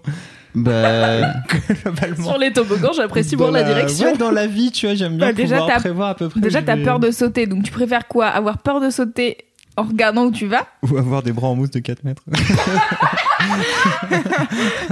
Ou juste sauter mais tu sais que tu vas sauter, mais tu vois pas le truc qui te fait peur en fait. Là, tu tu vois pas non, non, moi, si, si je Mais saute, si- je préfère voir l'arrivée que de pas voir l'arrivée. mais là tu sautes pas. Hein. C'est-à-dire qu'ils te mettent. euh, c'est comme s'ils te foutent dans un toboggan et ils te poussent dans le toboggan en fait. Oui, c'est ça, mais tu sais pas où tu vas. Ça, ça, Bah oui. Non, ça, ça, ouais, non, je suis d'accord, je préférais le faire les pieds en avant, je pense. Pied en avant. Euh, C'est quand même la nature, tu vois, t'as des pieds pour am- amortir les chocs et à peu près les dangers. C'est pas genre, tu sais, on a des bras et des appendices pour, euh, tu vois, pouvoir appréhender notre environnement avant d'y mettre notre, net, notre tête, quoi. Tu vois. Mimi, est-ce qu'on passe à ton gros kiff? Oui Alors, mon gros kiff est très peu de gauche, car mon gros kiff, c'est l'argent. Car- non, pour la première fois de ma vie d'adulte, euh, qui a choisi un métier de, de saltimbanque de type euh, être journaliste sur Internet, donc a priori, euh, je suis pas partie pour faire fortune dans ma carrière. Non, bof. Déjà, être journaliste tout court, hmm, c'est chaud. Alors sur Internet, ça n'existe pas. Donc bref, j'ai jamais eu beaucoup, beaucoup d'argent euh, dans ma vie. J'ai toujours été genre bien, mais... euh, Enfin bien, genre Bien, euh, je top. meurs pas de faim à la fin du mois, mais euh, pas bien, genre je suis quand même dans le rouge à la fin du mois, même si je meurs pas de faim. Et donc toutes les vacances que j'ai faites, ça a toujours été soit avec mes parents, donc euh, moins de liberté dans le sens où je suis quand même en famille, mais euh, beaucoup plus de budget dans le sens où c'est mes parents qui payent. Soit euh, bah, en mode un peu ric-rac, auberge de jeunesse, on fait gaffe à, on mange, au- enfin on fait gaffe à ce qu'on mange et tout pour ne pas trop dépenser. Et là, pour la première fois de ma vie, donc je, reviens de 10 jours de vacances à Majorque, où euh, j'ai combiné le fait que en EasyJet, c'est vraiment pas cher. L'aller-retour, c'est genre 150 balles. Euh, j'ai pas payé l'hébergement parce que ma grande sœur y habite, c'est pour ça qu'on y a été avec mon mec, et euh, elle m'a hébergé. Et j'ai un peu de thunes, j'ai un peu de plus de thunes que d'habitude, et mon mec gagne beaucoup plus que moi, donc on était serein sur la thune. Et c'est la première fois de ma vie que je passe des vacances où on va manger où on veut parce qu'on s'en fout. Après, voilà, on n'a pas fait des restos à 200 balles le repas, mais juste, ouais, on vas-y, on prend une entrée, un plat et un cocktail, on s'en fout, tu vois. À la fin, ça fait genre 35 balles chacun. Ça va pour un repas, alors qu'en vrai, 35 balles chacun, c'est beaucoup de repas au supermarché si t'es fauché. Et que en plus on avait un donc on a un peu cuisiné on avait un appart avec une cuisine et tout donc on a pu se faire à manger mais voilà on allait on sortait on faisait ce qu'on voulait on prenait on a loué une voiture euh, on n'avait pas de soucis de thunes euh, on allait boire des coups. J'ai bu des coups au bar de la plage qui est quand même l'endroit qui est cher pour rien parce que c'est juste le bar de la plage. Et j'ai bu deux bières au bar de la plage et c'était trop bien. Et j'étais en maillot de bain et j'étais là ah ouais c'est sympa en fait le bar de la plage mais j'y vais jamais parce que c'est cher pour rien et que autant amener une glacière de daron avec tes bières du supermarché dedans. Ah, donc voilà, j'ai vécu cette petite vie des gens un tout petit peu plus riches que moi, qui passaient des vacances un tout petit peu plus fancy que moi, et c'était bien. c'était bien de pas se prendre la tête et de pas réfléchir. Moralité, euh, peut-être marier un footballeur. Un ingénieur, c'est Un bien. ingénieur, euh, un ingénieur informaticien, ça marche aussi. oui, Non, mais en plus, fait. on a donc on a chacun avancé. euh, Une fois je payais le resto, une fois il payait le resto et tout, et euh, on a une appli qui s'appelle Splitwise où tu mets ce que t'as dépensé et ça partage en deux automatiquement. Oh. Mais c'est lui qui a payé les billets d'avion. Donc, on a coupé en deux ce qu'on a dépensé là-bas et on va faire équitablement. Pour l'instant, je lui dois des sous du coup parce qu'il a plus payé que moi. Et je vais lui payer une, euh, la moitié des billets d'avion, mais peut-être pas en un coup. Peut-être que je vais pas tout lui rembourser ce mois-ci. Alors tu veux, tu veux quand même tout lui payer parce que lui il gagne quand même beaucoup d'argent. oui, il m'a dit, euh, il m'a dit que j'étais, enfin que lui, ça lui allait très bien si je payais pas ma part des billets d'avion, Mm. mais euh, moi je trouve ça chelou et j'arrive pas, enfin. Eh, je suis une femme forte et indépendante Oui, et ouais. euh, j'aime, tu vois. euh, en fait, on s'était pas mis d'accord sur on fait des vacances et c'est toi qui payes euh, les deux tiers. Et du coup, ça me fait chelou de décider ça après coup. Alors que, enfin, des fois, il me dit, euh, ça te dit qu'on se fasse un resto, et je lui dis, moi, j'ai pas de thune. Et il me dit, bah, je t'invite. Et du coup, ok, on est d'accord dès le début sur, Ah, si on y va, Ouais. c'est toi qui payes et tout va bien. Et là, non. Enfin, moi, j'étais partie du principe que j'ai les thunes pour tout payer, et voilà. du coup, je pense que je vais rembourser ma part de tout.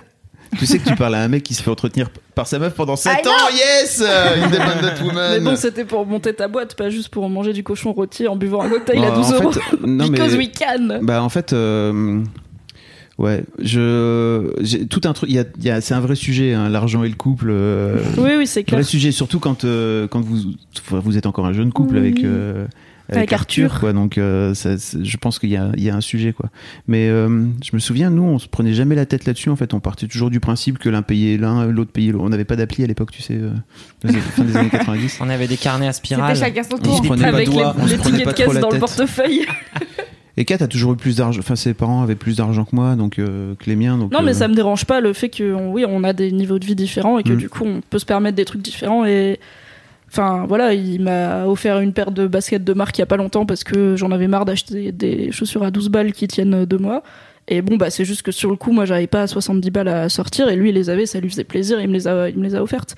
Mais là, on n'a pas décidé, tu vois, de base. Et du coup, dans, c'est peut-être con, mais je me dis, ah, ça me fait bizarre de dire, euh, vas-y, on fait des vacances à deux. Et après, de dire, par contre, j'ai pas payé la moitié, tu vois. Alors que c'est lui qui propose, enfin, c'est complètement con, mais voilà. Mais c'est un truc un peu d'enfant de prol, hein, parce que moi aussi j'avais ça aussi quand j'étais quand j'étais jeune, la culpabilité autour du fric, euh, Ouais. c'est toujours extrêmement compliqué. Et en fait, euh, en grandissant, je me suis rendu compte que peut-être fallait pas trop se prendre la tête et qu'au final, quand t'en as, en tout cas, et je parle pas de quand t'en as pas et que t'es en train de galérer, mais quand t'as de l'argent et de quoi te payer, comme euh, j'imagine Arthur, il a un salaire euh, très convenable euh, en tant que développeur informaticien à Paris. euh, Data scientist. D'av- d'avoir euh, oui voilà pardon Hmm. c'est oh là là attention Euh, tu finis par euh, par comprendre qu'en fait c'est plus un outil qu'autre chose et que d'en faire un, un outil de un truc de culpabilité enfin une source de culpabilité c'est un peu c'est un peu Oui, couillon, bah c'est ce qui et pourtant il vient pas d'une famille riche, tu Mm. vois. Je pense qu'il a grandi avec moins de moyens que moi, mais euh, ce qu'il me dit toujours c'est mais c'est juste la thune quoi. C'est vraiment c'est pas important, c'est de la thune, Mm. j'en ai, t'en as pas, c'est pas grave. On va pas péter un câble là-dessus, c'est Mm. c'est littéralement que de la thune. Enfin, alors qu'il a pas grandi avec une cuillère en or dans la bouche, mais juste il est là, bah avant j'en avais pas, maintenant j'en ai, toi t'en as pas, encore t'en auras peut-être un jour. À ce moment-là, euh, tu me payeras des baskets, tu vois, mais en attendant, euh, bah je te paye des baskets, c'est pas grave, on s'en fout. c'est très Il est sain plus comme détente que moi. ouais, très sain comme rapport à, Ouais, à l'argent clair. Cédric, est-ce qu'on passe à ton gros kiff?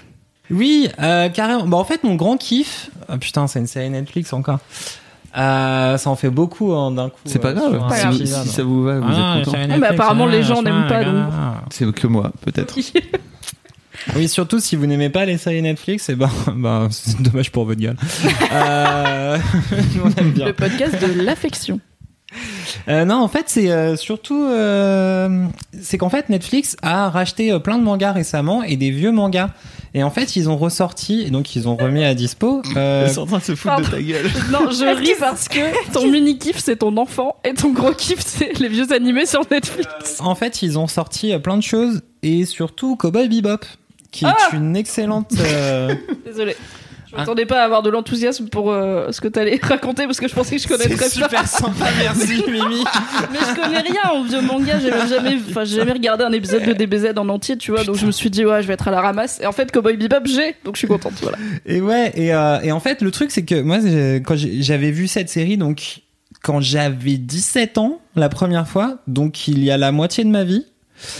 Et euh, donc, en fait, quand je l'ai vu redébarquer sur Netflix, j'étais là, genre putain, c'était trop bien, mais en fait, je m'en souviens plus. Est-ce que c'était si bien que ça ou est-ce que Et c'est une c'était encore mieux que dans mes souvenirs. Ah, Ah. trop bien. Parce qu'en fait, c'était encore, euh, c'est euh, vraiment euh, vachement bien parce que c'est super bien animé, que c'est joli. Et en fait, les thématiques sont euh, même, tu vois, c'est un peu genre, c'est beau quoi. En fait, ce que j'aime bien dans Cowboy Bebop, c'est ce dont je me suis rendu compte ici, c'est un truc que j'adore globalement dans la science-fiction, c'est qu'en fait, dans la science-fiction, tu pars du principe que tu es en train d'inventer un nouveau monde ou tu es en train de faire euh, une, une civilisation dans 4 ans ou alors tu tires un un truc technologique aujourd'hui, tu l'amènes au plus loin et donc tu inventes une société. Et en fait, je trouve que là où ça marche tout le temps le mieux, c'est quand tes personnages euh, de cette société, ils sont conscients en fait qu'ils sont dans un rêve. Ça sert à rien de traiter la science-fiction trop trop sérieusement parce qu'en fait, c'est une histoire inventée, c'est une direction de société que tu inventes. Et euh, un de mes films Quoi? préférés par exemple, c'est beaucoup de films Brasil. comme ça? Ah oui, ok. Brasil de Gilliam, tu vois, Terry Gilliam, qui est euh, peut-être même mon film préféré, où tu es dans une société du futur, mais dans un, dans un environnement super Monty Python, où tout est un peu... euh, tout le monde est conscient de participer à une sorte de grosse blague euh, cosmique et tout ça. Et ce qui n'empêche pas la cruauté et, les- et la profondeur des personnages d'arriver. Et en fait, Cowboy Bebop, ce qui est marrant dedans, c'est que tu as... Donc, l'histoire de Cowboy Bebop, c'est deux chasseurs de primes, Spike et euh, Jet, qui donc euh, chassent des, des, des brigands. Donc c'est une espèce d'esthétique euh, cowboy Brigand, il a dit. dans l'espace des brigands. Les Ouh, des marauds partout. et donc ils passent leur vie entre c'est plus ou moins entre Mars et Jupiter. La Terre a eu un, un problème après euh, après un accident avec la Lune, donc c'est devenu une planète un peu pétée. euh. Et euh, donc du coup voilà, ils se baladent un petit peu dans le système solaire. Et au bout de quelques épisodes, ils rencontrent d'autres personnages qui donc rejoignent l'équipe du, du bebop. Et en fait, chacun de ces personnages-là a un rapport à la réalité qui est très décalé. Et en fait, euh, qui donne un côté ultra rêveur et ce côté un peu free jazz euh, qu'on retrouve régulièrement dans la série, euh, à travers la musique, à travers la mise en scène, mais même à travers les histoires des personnages que tu découvres un petit peu par petits bouts au fur et à mesure des épisodes. Euh, même s'il y a quelques épisodes qui sont spécifiquement sur l'histoire d'un de ces personnages, et ben c'est tout le temps voilà des persos qui ont euh, un passé un peu foireux, qui te racontent un peu mais pas complètement, et donc c'est que des trucs comme ça de bribes et que je trouve et que ce qui me fait kiffer euh, dans cette série particulièrement, mais dans la SF en global, c'est que ça te permet en fait plutôt de connecter des réflexions sur qu'est-ce que peut être le futur, connecter des sentiments sur euh, comment tu pourrais te sentir toi dans ce futur-là à travers euh, ces différentes invitations que sont ces personnages machin. Et donc Cowboy Bebop en fait est ultra réussi sur ce truc-là. Les, les, les, bonhommes ils sont super stylés et leurs histoires elles sont trop bien. Et c'est trop chou. Et j'ai même écrasé ma petite larme encore une fois à la fin, Oh. comme je me souvenais que je l'avais fait il y a 17 ans. et, euh, et en plus, voilà, il y a vraiment ce côté euh, vraiment un peu film noir, film de SF. C'est un truc qui mélange vachement de genres. En fait, t'as plein d'épisodes qui vont faire un peu Zarma. Maintenant, on va faire un épisode à la façon film d'horreur avec une créature dans l'espace. Euh, Il y en a où ça va être un peu film noir, des enquêtes et des trahisons et des vieilles euh, histoires qui reviennent. T'en as qui sont euh, purement comiques. Et euh, du coup, ça explore plein, plein, plein de, de genres différents avec cette team-là qui est assez euh, rêveuse et flottante. Et je trouve que c'est à la fois très poétique, très beau. La- L'anime a pas, euh, a plutôt très, très bien vieilli. Et que ça reste une très belle histoire universelle sur l'amitié, les attaches, les gens qui rentrent et qui sortent de ta vie et que c'est très beau. Et ça dure 26 épisodes de 20 minutes. Donc en plus, c'est globalement concis. Ce qui est aussi la preuve d'une série excellemment écrite. Est-ce que tu regardais sur Game One il y a longtemps. 17 ans Euh, Ça passait pas à la non. télé, non? Non, ça passait pas à la télé. J'avais eu des VHS enregistrés sur je sais pas quoi. J'avais enchaîné, je me souviens, j'avais enchaîné Evangelion, Trigun et Cowboy Bebop. Waouh La Sainte Trinité. Ouais. La Cowboy Bebop, c'est vraiment euh, le truc qui est, le, je pense, le plus souvent conseillé aux gens qui disent j'aime pas les animés. euh, c'est bah ok, t'aimes pas les animés, mais ça t'aimeras bien parce qu'effectivement, c'est pas ce qu'on ce qu'on peut avoir en tête comme cliché des séries d'animation japonaises. et C'est très quali, très adulte, euh, très poétique. T'as regardé euh, toi, Mimi? Ouais, mais il y a longtemps. Et du coup, euh, maintenant que je sais que c'est sur Netflix, euh, je vais peut-être euh, Ça va motiver partir en Arthur binge. à- Ouais, c'est un truc que tu peux. Moi, je me là sur la quand je l'ai recommencé, j'ai fait les deux premiers épisodes avec un petit peu d'écart, et dès le troisième, c'est parti en binge direct. Quoi. Vraiment, euh, la la la phase euh, d'accrochement, elle elle se fait super vite.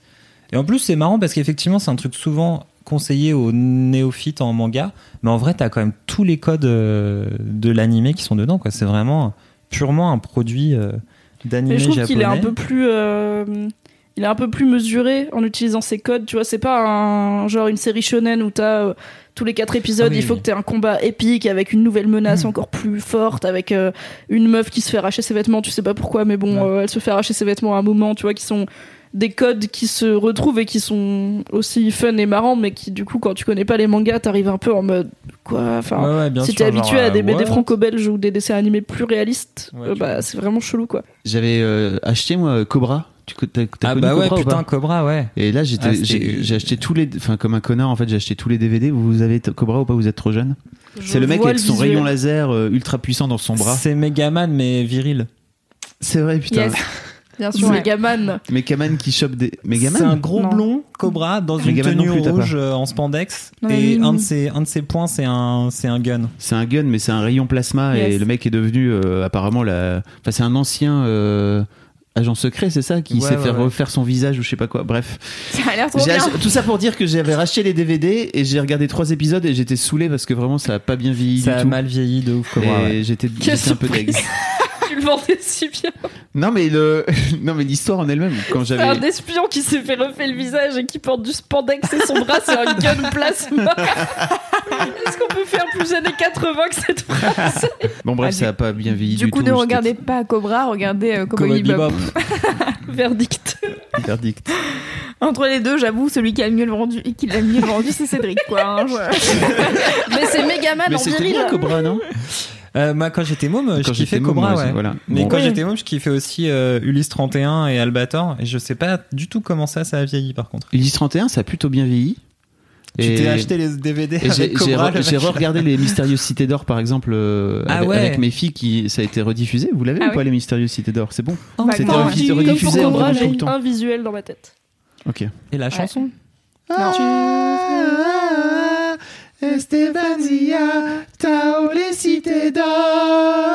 On vous a toutes perdu. Mais Cool. ils ont fait un Nos- remake euh, nos des de Mystérieuses. Cités d'Or, donc forcément les mademoiselles elles connaissent quoi. Vous êtes nuls. J'ai l'impression d'être à ce moment à une soirée où t'as quelqu'un qui dit Eh, on pourrait mettre des vidéos YouTube et où du coup t'as trois personnes qui sont à fond sur les vidéos YouTube et les autres qui sont là. Ok.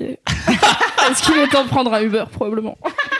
Est-ce que euh, on passe à mon gros kiff? Oui, Louise, quel est donc ton gros kiff? Mon gros Éclaire-nous. kiff va plaire à Mimi.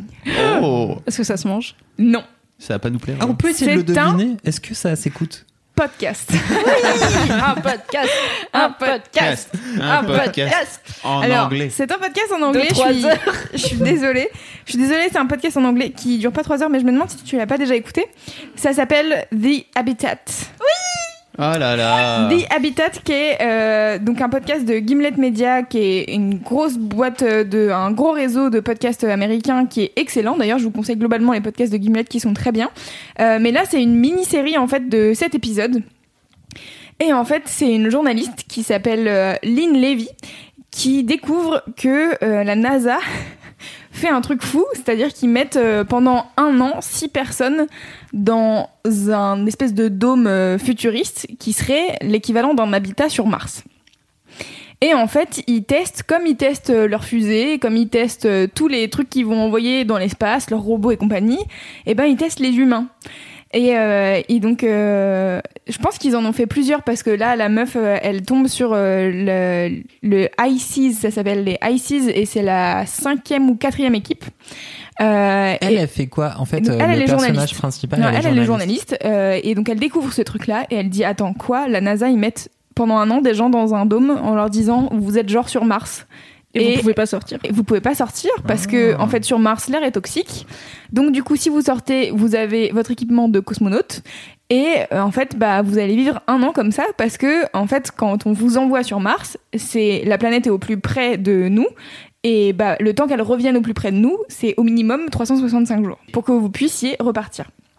Euh, et donc, euh, il y a six personnes euh, un peu ouf, un peu passionnées de, un peu passionnées de d'espace, qui décident de se foutre là-dedans et de se dire ok cool on va tester de faire ça. Et en gros c'est des cobayes donc euh, ils sont pas vraiment euh, astronautes euh, c'est juste des gens qui sont un peu passionnés par ce truc là et qui ont envie de faire cette expérience un peu chelou de rester un an enfermés ensemble dans un dôme qui fait euh, 33 pas de, de distance maximale il y a 33 pas Ah à oui, faire d'accord. Alors ils sont quand même Ah, castés c'est et un tout. studio hein. parisien, quoi. bien sûr N'importe qui peut pas rentrer. Ils ont quand même des, des Ils sont- aptitudes oui. euh, qui, qui ressemblent à. ils sont castés cosmonautes. et d'ailleurs ils sont On dirait euh, l'expérience de 1000 grammes du début, quoi. ouais, c'est vraiment un peu, ça. ouais. Euh, ils sont castés, ils ont chacun, euh, même euh, il y en a plusieurs qui viennent pas des États-Unis. Il y a un Français qui s'appelle Cyprien que tu reconnaîtras tout de suite quand tu écoutes, car c'est le seul qui a vraiment le putain d'accent français quand il parle. Il a le même accent Hello, que how moi. D'ailleurs, il y, a- il y a une phrase où quand même elle dit, en fait, vous avez sans doute pas compris parce qu'à cause de son accent, elle le redit en Elle le anglais. redit en anglais. Humiliation totale.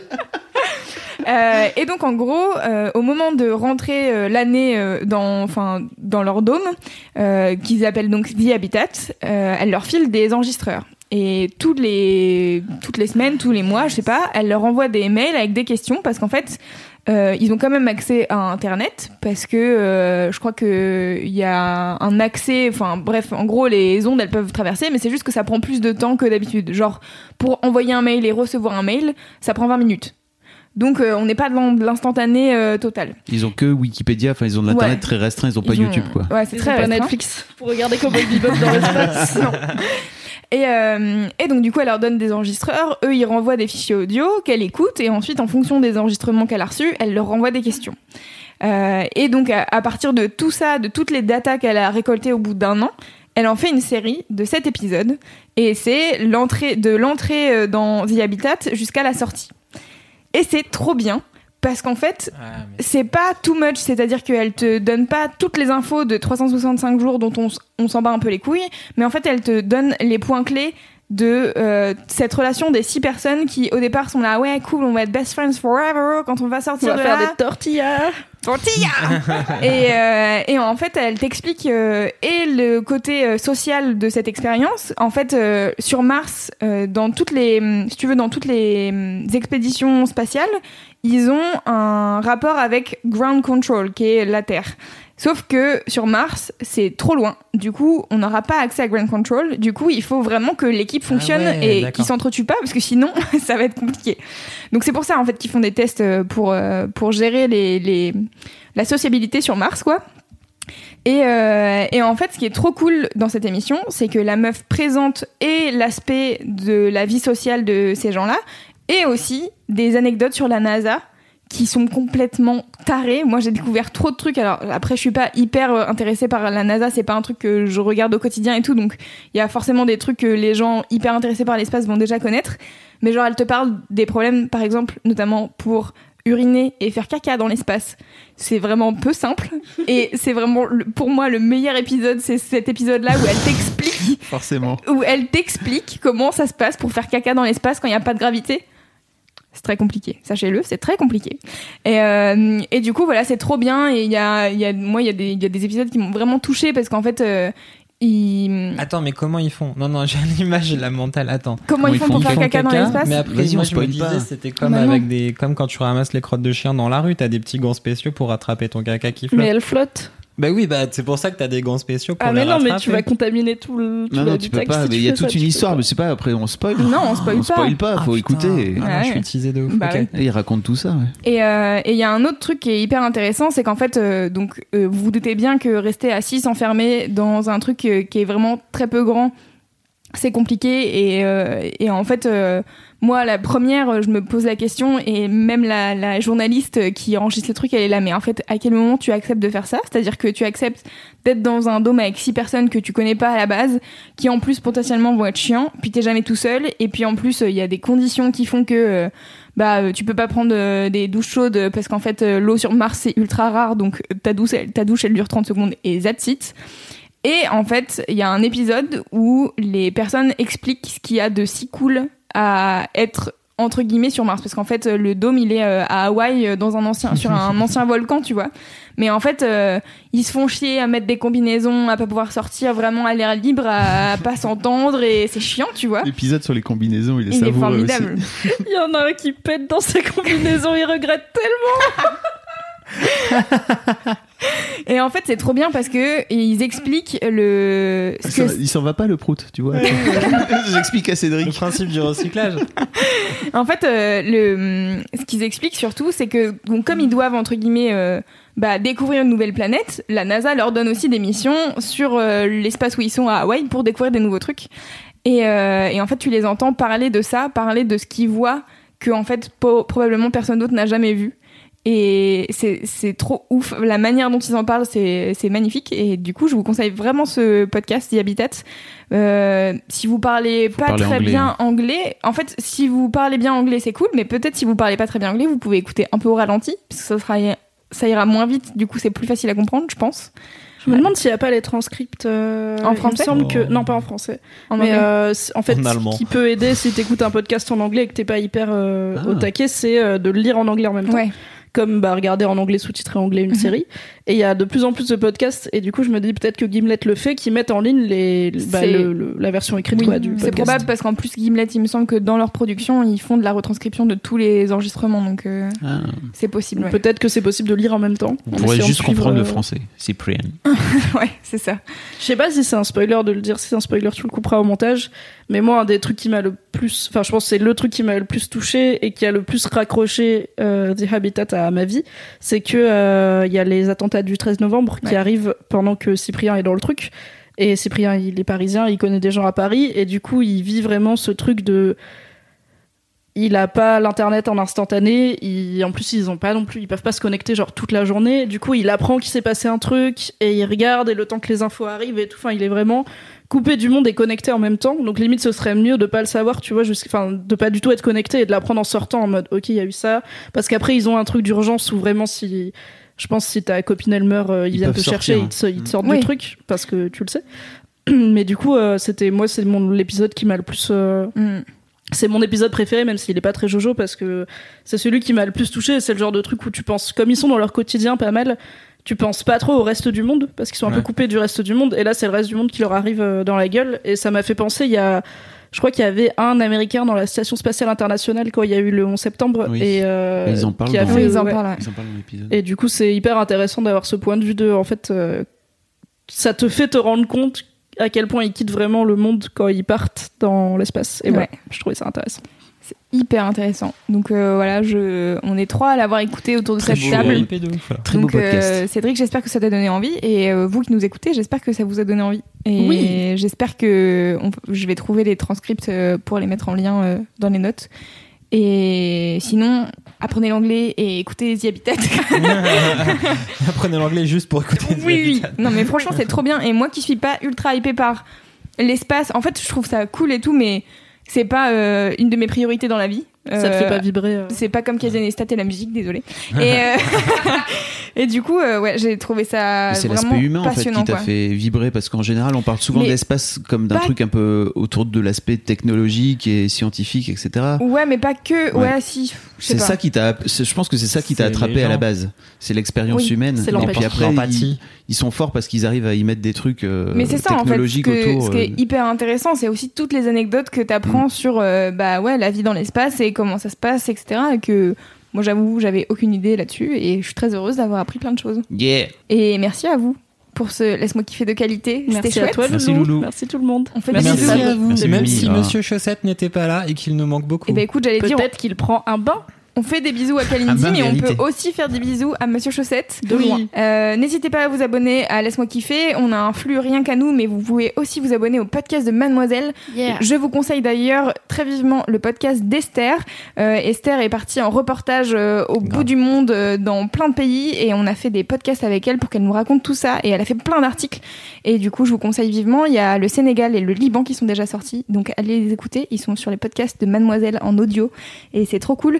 Et euh, laissez-nous des, des avis sur iTunes et des notes car ça aide à référencer le podcast. Et vous pouvez nous suivre sur euh, Instagram. Laisse-moi kiffer. Laisse-moi kiffer. Euh, voilà, on vous fait des bisous et on vous dit à la prochaine. Salut, bisous. Ciao. Salut. Et d'ici là, 1, 2, 3. Touchez-vous bien bien le kiki.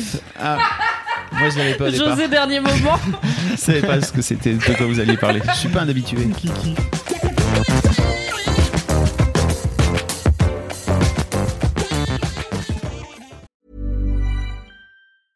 When it comes to your finances, you think you've done it all. You've saved, you've researched, and you've invested all that you can.